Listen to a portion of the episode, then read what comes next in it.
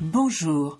Tu viens de découvrir que tu as un cancer du sein et aimerais en savoir plus sur ce qui t'attend Tu es en plein parcours et aimerais avoir des réponses à tes questions Tu aides quelqu'un et ne comprends pas vraiment ce que la personne que tu accompagnes vit réellement Ce podcast te donnera toutes les réponses que tu attends. Tu y trouveras, outre mon témoignage, des interviews d'intervenants divers, de paramédicaux, de thérapeutes de médecine complémentaire. Je t'y transmettrai également des conseils et des outils pratiques, souvent issus de mon expérience ou de celle d'autres malades, afin de mieux vivre et comprendre ce qui t'arrive. Je m'appelle Françoise Boutet et en 2022 j'ai vécu et vaincu trois cancers, du sein et du poumon. Je te transmets ici tout ce que j'aurais aimé savoir, tout ce que j'ai pu glaner et tous les outils qui m'ont aidé à vivre le mieux possible cette période. Alors, si autour de toi tu connais quelqu'un atteint de cette maladie, n'hésite pas à lui parler de mon podcast ou à lui transmettre directement le lien de celui-ci.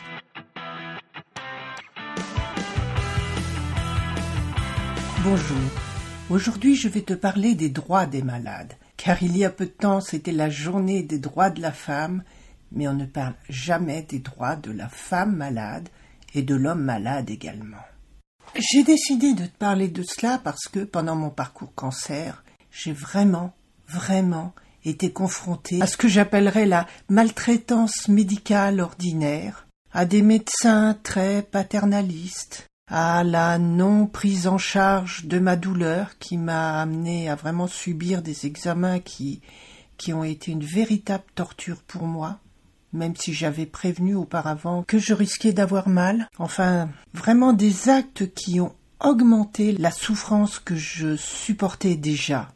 Et tout ça, ça pourrait être tellement évité. Si seulement tout le monde faisait l'effort, les médecins de se mettre un petit peu à notre place, et il ne faut pas leur lancer la pierre pour autant, parce qu'ils font un travail formidable, et essayent, je pense, à leur niveau de se protéger, tellement ils sont pressurés, tellement ils sont fatigués, mais cela n'excuse pas ce qu'ils font, ce qu'ils nous font, ce que nous devons subir par moments parce que suite à l'article que j'avais fait dans mon poste, il y a eu beaucoup de témoignages de femmes qui se plaignaient de devoir se mettre torse nu dans un bureau, alors que pour elles c'était une véritable souffrance, de femmes à qui on disait ce n'est qu'un petit cancer, des choses qui pourraient vraiment vraiment être évitées.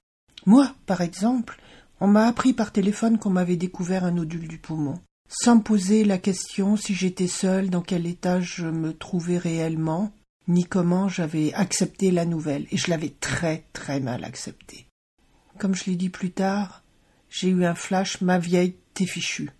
Et j'aurais été seule. Si j'avais été suicidaire, peut-être que je me serais flinguée, j'en sais rien. Ce n'est pas mon style, mais on sait jamais. Et tout ça, je l'ai dit au médecin, à l'oncologue, radiothérapeute qui me soignait, je me suis trouvé face à quelqu'un de très froid, quelqu'un qui mettait vraiment en avant la déontologie médicale, le fait de devoir tout dire aux patients. Mais plus tard, en me renseignant, j'ai découvert qu'il existait la loi Kouchner, loi sur les droits des malades. Et notamment dans certains articles, il y a des phrases qu'il serait bon de rappeler à certains médecins.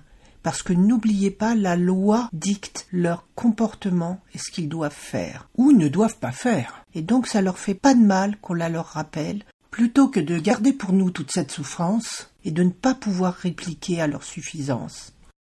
Et maintenant je vais vous lire des parties des articles de cette loi, celles que vous pouvez leur rappeler. Article L 1110-2. La personne malade a droit au respect de sa dignité. L 110-5. Toute personne a le droit de recevoir des soins visant à soulager sa douleur. Celle-ci doit être en toutes circonstances prévenue, évaluée, prise en compte et traitée. L 1110-8. Le droit du malade au libre choix de son praticien, de son établissement de santé et de son mode de prise en charge est un principe fondamental de la législation sanitaire. Et là, je peux vous dire que si je l'avais su plus tôt, j'aurais demandé à changer d'oncologue. Et je pense que la suite aurait été beaucoup plus agréable pour moi. Article L 1111-2. Toute personne a le droit d'être informée sur son état de santé. Cette information est délivrée au cours d'un entretien individuel. Jamais par téléphone. Il existe d'autres codes déterminant la pratique médicale, dont celui de la santé publique, dans lequel l'article R 4127-35, je sais ça fait compliqué, dit textuellement tout au long de la maladie, le médecin tient compte de la personnalité du patient dans ses explications et veille à leur compréhension. Donc, n'hésite pas à poser des questions et surtout à les reposer si jamais ton médecin te fait comprendre que tu n'y comprends rien que c'est trop compliqué pour toi, car justement c'est son job de t'expliquer tout cela de manière à ce que tu le comprennes. Je sais, cela fait beaucoup à retenir d'un seul coup mais tu trouveras toutes les références de ces articles dans un post de mon blog dont je mettrai le lien en commentaire dans le résumé. Ainsi, tu auras toutes les munitions pour pouvoir répondre aux médecins, répondre à la maltraitance et leur faire comprendre que tu as des droits toi aussi et qu'il n'est pas acceptable de te parler ainsi. J'espère que ce post t'aura vraiment aidé. Et si toi aussi tu veux soumettre un témoignage, n'hésite pas à me l'envoyer.